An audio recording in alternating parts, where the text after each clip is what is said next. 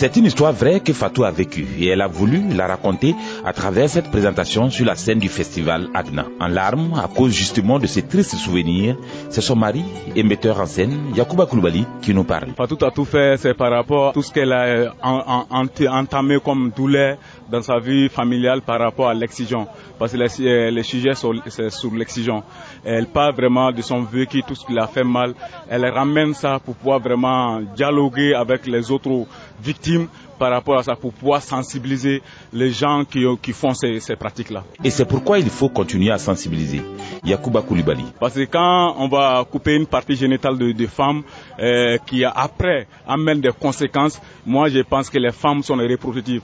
On doit vraiment les protéger. Ça veut dire que c'est une situation pour tout le monde. Rachel, une expatriée, a assisté à cette présentation. Alors moi je me suis beaucoup plongée dans la pièce. J'avoue que je connais l'artiste Fatoumata Gayogo et je connais euh, ce qu'il a, ce qui soutient son engagement. Mais donc la pièce parle de l'excision et c'est de la danse contemporaine. Moi j'ai trouvé très fort, euh, enfin je me suis vraiment plongée dans la pièce et j'ai été très émue. Je trouve que c'est assez violent et assez fort. Je sais que c'est important pour elle de sensibiliser par rapport à ce problème. Oui, émotion et questionnement pouvaient se lire dans le visage de tous ceux qui ont assisté à cette scène. Et pour Fatou, il est temps que toute cette violence à l'égard des filles et des femmes s'arrête enfin. Ah, l'excision, elle ne touche plus, elles ont assez souvent.